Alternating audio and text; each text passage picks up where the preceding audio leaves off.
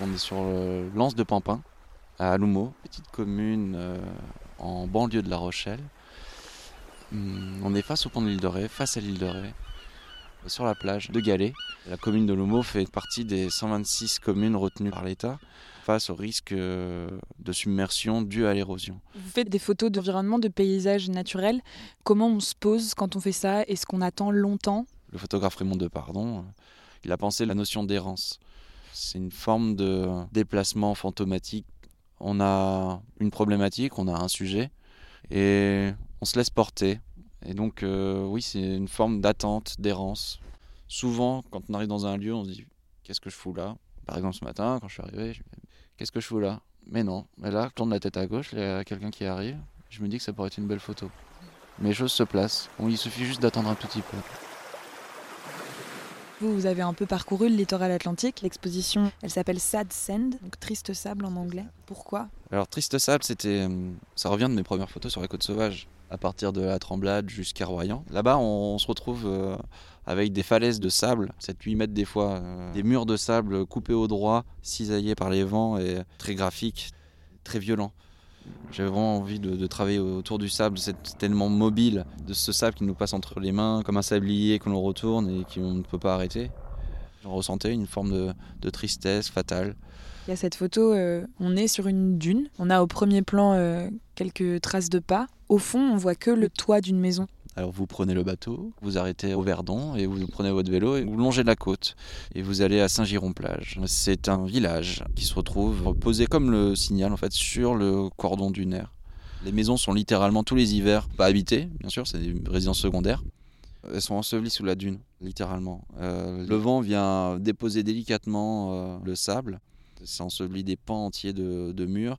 Les gens euh, qui habitent là-bas sont obligés de faire appel à des euh, sociétés privées euh, pour désensabler tous les ans en été. Quand je fais des photos là-bas, je me retrouve avec des photos complètement dystopiques en fait. C'est peut-être le monde de demain.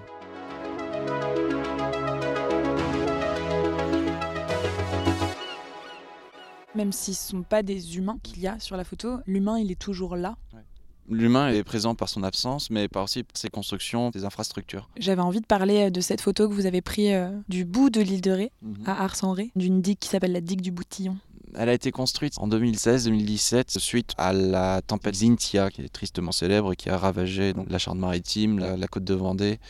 Donc il y a eu beaucoup, beaucoup, beaucoup de dégâts matériels euh, et des morts aussi. C'est un événement qui est très ancré dans les mémoires localement sur toute la côte française. Hein, il y a eu beaucoup d'erreurs qui ont été faites. Par exemple, à Soulac-sur-Mer, il y a eu l'événement du Signal, hein, qui a été construit dans les années 50 et qui s'est fait euh, manger par l'érosion. Parce que Soulac, c'était sur le parcours. En fait, vous, vous avez un peu parcouru le littoral atlantique euh, avec votre appareil photo, je crois que de la Vendée jusqu'à la Gironde.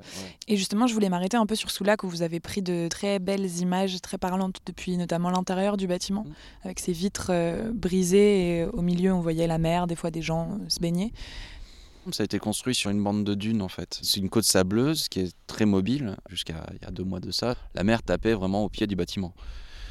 Ce travail autour de, l'érosion du littoral que j'ai mené, que je mène d'ailleurs, je pense que c'est un travail que je pourrais mener toute ma vie. Hein. Et on se retrouve en fait avec énormément de paysages, toujours plus différents les uns des autres. Euh, il y a des plages qui sont comme ici euh, très calcaires avec euh, des plages de galets, très rocheux. On descend 30 euh, km plus loin, on est sur des côtes euh, de sable, toute la côte sauvage qui descend de, Royan euh, jusqu'à Biarritz. Et là, arrivé à Biarritz, on arrive sur un map plus rocheux, donc directement, c'est les restes des Pyrénées en fait, si on regarde bien. Donc voilà, on a des différents paysages, mais toujours cette problématique de l'érosion, de la submersion. On comprend une chose, c'est que on ne peut pas arrêter l'avancée des éléments, l'avancée de la mer, l'avancée des eaux. C'est quelque chose qui est les autorités publiques euh, essayent de créer euh, des digues, de protéger les, euh, habitations, les, commerces, mais, mais à la fin du compte, on sera les pieds dans l'eau.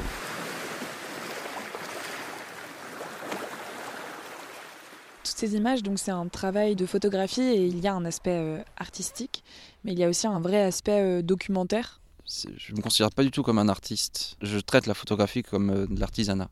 Le choix du film au préalable, la prise de vue, le choix de la chimie en fonction de la prise de vue et du choix de film, et ensuite euh, le tirage et, et, le traitement de l'image derrière en labo argentique.